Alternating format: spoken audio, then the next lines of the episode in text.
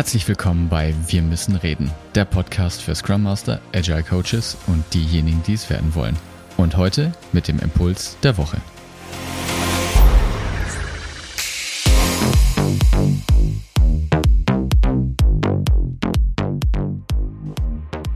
Kennst du das auch? Du kommst aus dem Urlaub zurück und hast erstmal 1500 E-Mails in deinem Postfach. Ich habe dir vier Tipps mitgebracht, wie du damit schlauer umgehen kannst.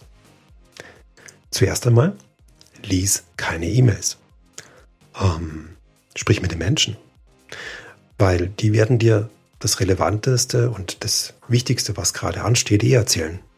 Sprich mit ihnen, mit möglichst vielen, mit den Relevanten und schlauerweise machst du vor deinem Urlaub schon Termine mit den entsprechenden Menschen aus.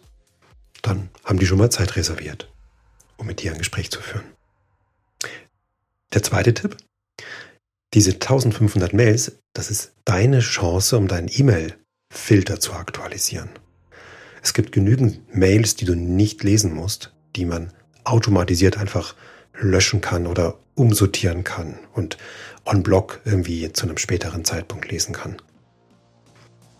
Und dabei gehst du nach dem Pattern vor, dass du, wenn du eine E-Mail bekommst, dass du entweder sie in eine Aufgabe umwandeln musst, also du wirst sie lesen müssen, du archivierst sie, also musst nichts tun, du gehst in die Delegation oder du löscht sie einfach.